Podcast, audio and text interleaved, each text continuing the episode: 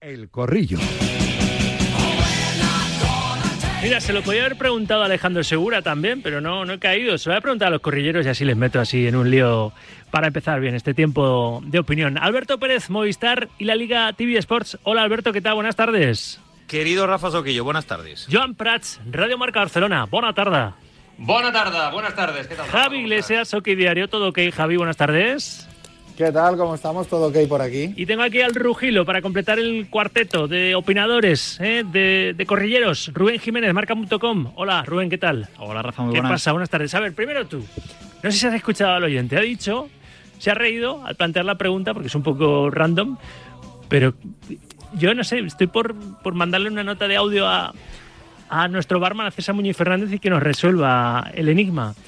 Si, si Gaby, que juega con los cordones desatados de las botas, entra en, la, en el área, le pisa un defensa los cordones y se cae al suelo, ¿es penalti, Rugilo? Partiendo de la base de que sería culpa de Gaby y del formador que no le ha enseñado a atarse los cordones, eh, yo creo que con este bar eh, que tenemos ahora sería penalti. Sería penalti. Alberto Pérez, tú que sabes mucho de arbitraje. A ver, esto es, es un brete, ¿eh? Te, os pongo en un brete, ¿eh? Eh, yo creo que en absoluto puede ser penalti. ¿De qué se, culpa tiene el cae, jugador de pisar? Pero, pero, se cae, se cae dentro del área. Hombre, ya, sí, sí, sí, claro.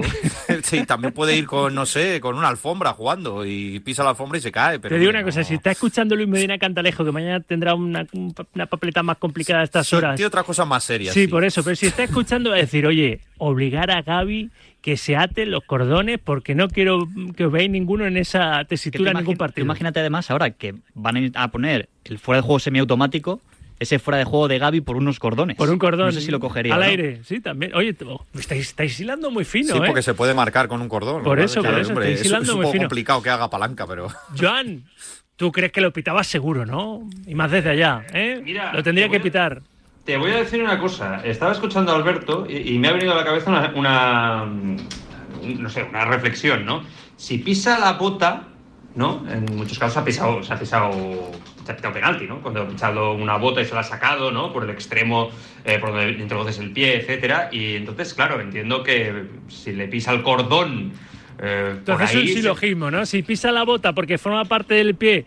Claro. Si pisa el cordón, el cordón forma parte de la bota, de la penalti, bota. ¿no? Claro, yo, yo, lo desconozco, ¿eh? Lo, que sí, lo desconozco, pero ¿Sabes veo, qué veo puede una provocar eso? luz de esperanza para Joan. ¿sabes qué puede provocar eso? Dime. Que empiecen a fabricar cordones de 3 metros. Y anchos, para muy que- anchos. Claro, Hay- claro, hay a ver que- si alguno que cae. buscar maneras. hay que A buscar ver, maneras. no sé si, si está de acuerdo o si, si es verso libre también como Joan Prats en la respuesta a Javi Iglesias. Llegado ese supuesto, tú eres el colegiado y ¿qué haces, Iglesias?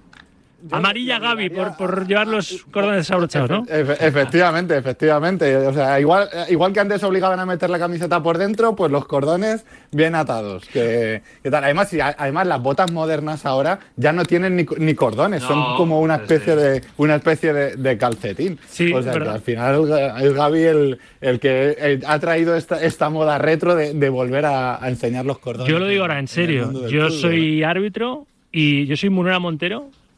Y mañana lo primero que hago, no revisan los tacos los, en, en la banda, los, los cuartos árbitros, antes de las sustituciones de los que van a ingresar en el terreno de juego. Yo revisaba y revisan antes de empezar que no lleven pendientes, que no lleven eh, anillos y demás los jugadores. Yo revisaba que Gaby lleve eh, los cordones atados, como si fuera su madre. Gaby, átatelos. Yo, mediatizar en su en juego, todo. yo, se nota. yo revisaba que todos lleven las espinilleras bien puestas. A Gordillo, sí, en los años 80 le dejaban jugar sin espinilleras, pero es que por la integridad de los propios futbolistas te pegan un patadón hoy en día sin, eh, sin espinillera y te rompen la tibia. No, a ti el que te gusta es Rodri Hernández, ¿no? Jugador del City de España que lleva la camiseta por dentro, que es el único que Sí, mantiene, es el único que la camiseta sí. por dentro. Hombre, a veces lo lleva un poco como Julián Muñoz, ¿eh? También te lo digo. O sea, a mí me Oye, gusta, pero, pero... pero así queda claro luego cuando, cuando la agarran, ahí queda claro que la han agarrado. Sí, eso es verdad. Eso, mira, pues todo, es verdad, todos con la camiseta por dentro.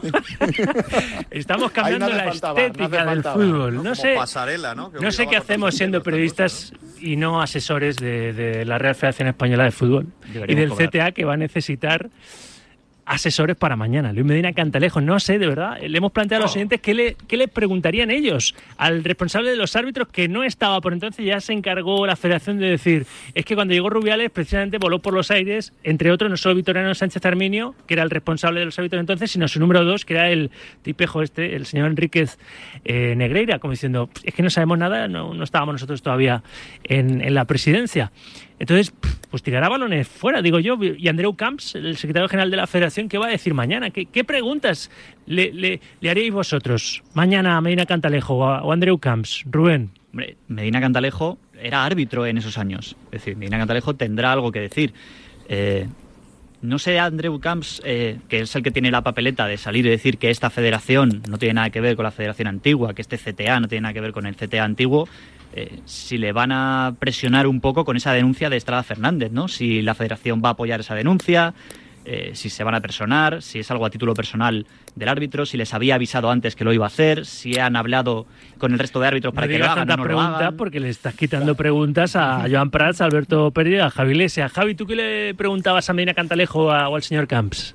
Sí, yo por el tema de Estrada que comentaba Rubén a mí me, inquieta bastante, ¿no? O sea, saber eh, qué piensa de, esa denuncia de Estrada, que de momento ha sido el único eh, árbitro o exárbitro, porque sigue actuando en el bar, que, ha dado el paso, si le consta, por ejemplo, que haya más árbitros o que los árbitros se estén organizando para, también denunciar y, seguir ese, papel que, de momento ese Estrada Fernández es el único que se ha atrevido a, a hacerlo. Y, respecto, no es una pregunta, pero respecto a lo que decías de que si van a tirar balones fuera o, o no, sinceramente es impresión, no es información, pero eh, yo creo que cuando han elegido eh, sentarse delante de los medios es porque tienen algo que decir, ¿no? No, no porque quieran sentarse para intentar, para intentar despejar. Porque, fíjate, otra de las preguntas podría ser ¿por qué han esperado casi un mes para, para salir, no?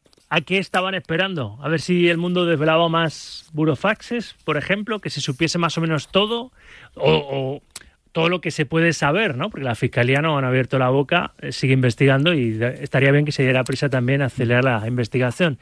Alberto, ¿tú qué inquietud tienes respecto a este tema, respecto a este tema que le trasladarías mañana a Medina Cantalejo o a Andrew Camps? Tengo un montón, un montón, pero creo que la primera pregunta que le haría al presidente del comité de árbitros es si, si da libertad a, a- a los colegiados para que tomen sus propias decisiones o él interviene para decir haz esto o haz lo otro. Esa pregunta se la haría. Y, y luego, eh, no sé si Joan tiene eh, información sobre esto, por mm, eh, digo por cercanía del tema de Estrada Fernández, porque es un tema, yo creo que- que ahí se puede investigar. Esto que voy a decir es algo que se comenta en mentideros arbitrales. Eh, yo no lo tengo confirmado, prefiero decirlo de mano, decir no, no puedo dar por hecha la información, pero sí doy por hecho que esto se comenta en mentideros arbitrales, como que Estrada Fernández eh, digamos que en las, eh, en las, en las elecciones que se produjeron para la Federación Catalana, como que no votó pues lo que debía votar y que es posible que Estrada Fernández le quede, le quede poquito en el, en el bar y que, ese y que el documento que se va a firmar global pues que no está claro de que se lo hayan incluso pasado al propio Estrada Fernández. Mm, Ahí lo dejo lo que se comenta en mentideros arbitrales. Insisto que yo no he podido confirmarlo todavía, porque esto me ha llegado hace nada.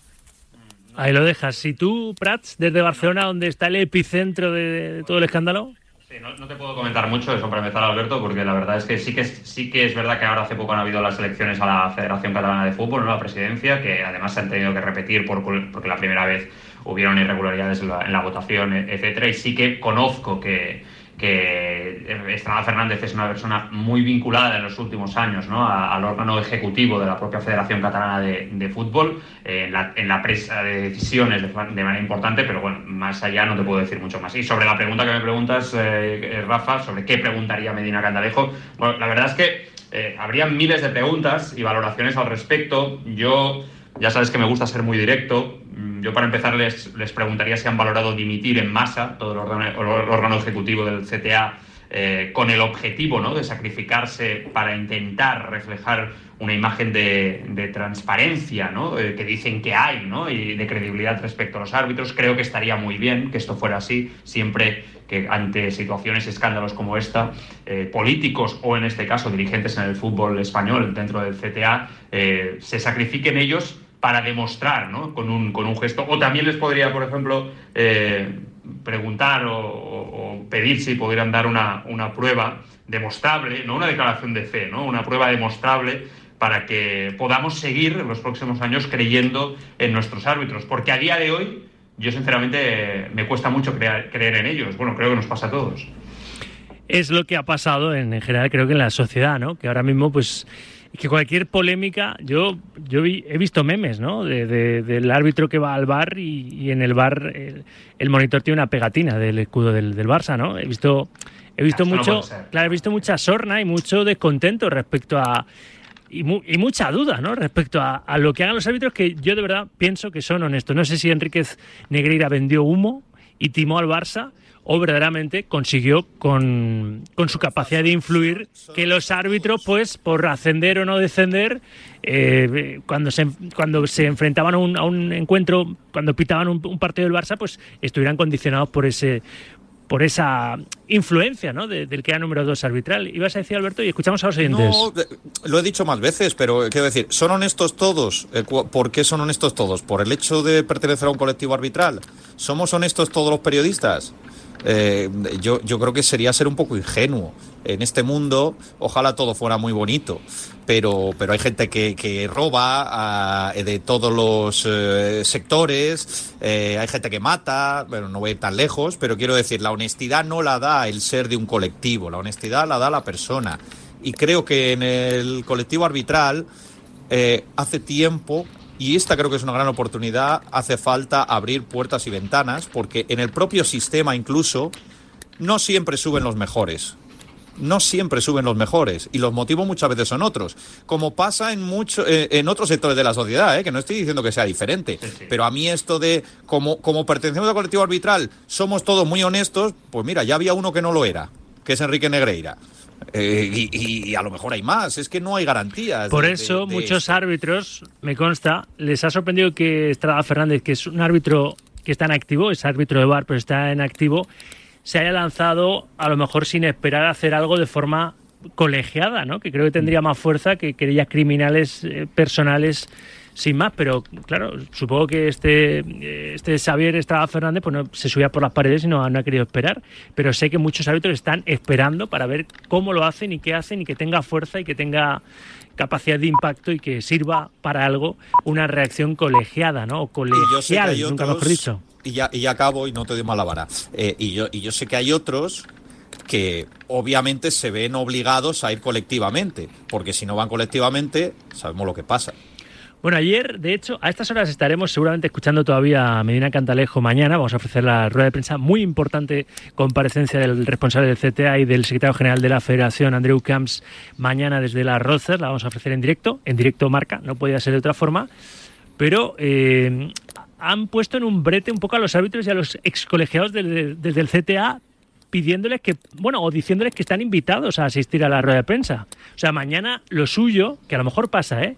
Es que la fotografía fuese Medina Cantalejo con todos los hábitos detrás.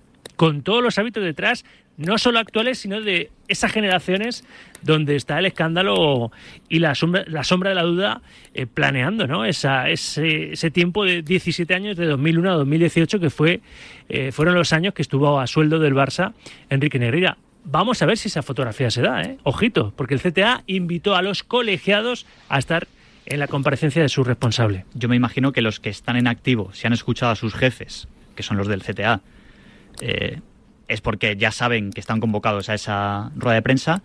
Vamos a ver los exárbitros que aparecen por allí, porque ha habido muchos que sí que se han mojado porque están trabajando en medios en los últimos días. Eh, y no sé si entre todos, eh, de entre todos los que han hablado, entre todos los ex colegiados, hay el mismo. Mm, a ver cómo... No la misma orden de decir lo mismo, Sí, que, no- tienen lo, que pueden tener los de ahora. Claro, claro, que puede haber ahí no hay un grado de consenso a lo mejor uniforme, ¿no? Sino que hay distintos Que haya voces hay discordantes matices, mañana claro, claro, y que al CTA no le guste tanto. Bueno, mañana salimos de dudas, mañana lo escucharemos. Voy a cambiar de tercio, hay que hablar de fútbol, aunque viene por aquí Torillo para darme la convocatoria del, del Real Madrid y vamos a hablar precisamente de eso, ¿no? Del Osasuna Athletic de esta noche con el que se levanta el telón de las semifinales del torneo del CAO.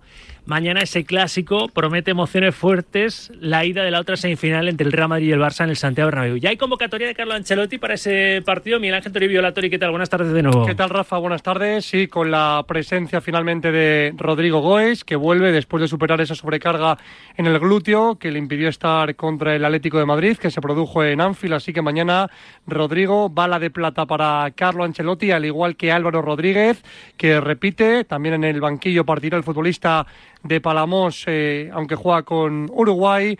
Y sigue Ancelotti sin poder contar ni con David Alaba ni con Ferland Mendy. Gracias, Miguel Ángel. Luego. Hemos contado también la convocatoria del, del Barça. Ya sabemos esas, esas bajas de Lewandowski, Pedri y Dembélé, bajas por, por lesión. Y bueno, pues ha tenido que tirar un poquito también de la, de la cantera eh, Xavi para completar la, la convocatoria porque vuelve Ansu Fati, pero eh, ante Lewando- las bajas de Lewandowski, Dembélé y Pedri tira de Alarcón y de Stanis, eh, de chavales del, del filial. A ver, los oyentes ya hablamos del clásico y de los Asuna Athletic con, lo, con el que arranca esta, esta noche las semifinales de la Copa del Rey. Nueva tanda de oyentes que envían sus notas de audio a este 628 26 90 92. Buenas tardes, Radio Marca. Vamos a ver, de cara a mañana, eh, Negreira ya no influye sobre el Barcelona, ¿no? es para apostar por uno o por otro. Ay, ya es casualidad de que mañana los árbitros se reúnan en la sala Luis Aragonés, un señor que decía que el deber del jugador era engañar al árbitro y el árbitro verlo o no verlo. Te lo juro, eso se lo escuché yo un día a don Luis Aragonés decirlo, que el deber del jugador era engañar al árbitro. Venga, hasta luego. Hola, buenas tardes, señor Sauquillo. A ver, Buenas tardes. Pita Gil Manzano, yo creo que el Barça puede tener alguna oportunidad de ganar el partido. Sauki, los árbitros estamos seguros, tienen mucho que decir. Ahí hay mucho que conocer todavía. Solo esperamos que no se tapen, que mañana expresen toda la verdad, digan toda la verdad por el bien del fútbol español. Buenos días, Radio Marca, Pedro desde Valencia. Pues mira, yo como valencianista que soy, como el Valencia no puede ganar la Copa del Rey, por desgracia, me gustaría que la ganase Osasuna. El Bilbao también me cae bien, pero no hace tanto que ganó una. Así que iría con Osasuna, aunque a Roberto Gómez, que la gane Osasuna, no le molaría, porque dice que, claro, que qué final de Copa del Rey es esa que no llegue un Madrid o Barça. Venga, un saludo. Hola Sauki, que quise conocerte cuando estuviste en Moncloa, no pude parar. Vaya, hombre. me dio. A mí Eh, también, yo creo que el Madrid es claramente favorito, el Barcelona no tiene gol y sin Lewandowski mucho menos. Y yo creo que después de lo que de la final de Riyadh, yo creo que se van a, a vengar y el Madrid en el Bernabéu a falta de tres partidos. Y soy atlético, ¿eh? Y ojalá que no, pero me da que el Madrid gana y gana bien. Saludos. Pues una pena, hombre, que no nos hubiéramos conocido el viernes pasado haciendo este programa en directo, en directo marca desde la estación intercambiador de Metro Madrid en, en Moncloa. Me hizo mucha ilusión ponerle cara a unos oyentes que se paraban a saludarnos y otros que no se paraban porque tenían prisa, eh, me enseñaban la aplicación del móvil, ¿no? Como diciendo, te, te voy escuchando, ¿no? Y con los auriculares puestos. A ver si hacemos más programas por ahí. A Moncloa, ¿eh? Ya Fíjate, a Moncloa. cuidado, cuidado porque de Moncloa a Zarzuela pues es cuestión de avanzar un poquito más. ¿eh? no, me quedo ahí, me quedo ahí. A ver, hablando de, de Reyes, Copa, co- co- Copa del Rey. Primero, el Osasuna Athletic. Yo le he dicho a Baldo, exjugador de Osasuna y exjugador del Real Madrid, que he charlado antes con él, que para mí, llamadme loco, el favorito en esa primera eh, semifinal es Osasuna. Yo creo que es Osasuna. Es que la ilusión puede con, con el otro rey de copas y más el momento actual de uno y otro, ¿no? Yo veo al equipo de Arrasate muy bien, Rubén. Es que además está jugando mejor. El otro día ganó en el Pizjuán, que aunque este año el Sevilla esté como, como está, eh, en los últimos partidos en casa estaba jugando muy bien. Osasuna, yo creo que está mejor que el, que el Athletic y que tiene que aprovechar esta oportunidad. Eh, decíamos que a- siempre decimos que a los equipos que están menos acostumbrados a jugar estos partidos les suele pesar. El año pasado llegó a semifinales el Rayo Vallecano y estuvo a un minutito de montarle un jaleo al Betis en el Villamarín. Eh, aunque la vuelta sea en, en San Mamés, si Osasuna es favorito, que yo creo que lo es por lo que está demostrando en, juego y en la clasificación, ¿por qué no va a poder ser favorito en, en esa semifinal de Copa? ¿Qué pensáis el resto, Joan? ¿Soy un loco o es altamente probable? Lo que pasa es que es verdad que la, la tradición, ¿no? De estar en, en esos lances, ¿no? En, eh, a los pies de una, de una final de Copa, claro, la tiene el equipo del Bocho. Sí, yo, yo, yo tengo la sensación, igual que decimos que el Madrid cuando llega a la Champions League, ¿no? Es una competición fetiche para ellos, ¿no? Y le, va muy bien y el equipo pues puede estar mejor o peor, pero cuando entra en dinámica Champions, oye, da un paso al frente. Yo creo que al Athletic Club con la Copa le pasa algo parecido, ¿no? Es verdad que a día de hoy Osasuna está, no sé si en el mejor momento de la temporada, pero eh, es un equipo muy sólido, déjame decir, con un entrenador que a mí me parece que tiene una proyección enorme, como es eh, Yago Barrasate, me parece que es de lo mejorcito que haya a día de hoy y para los próximos años en el fútbol español.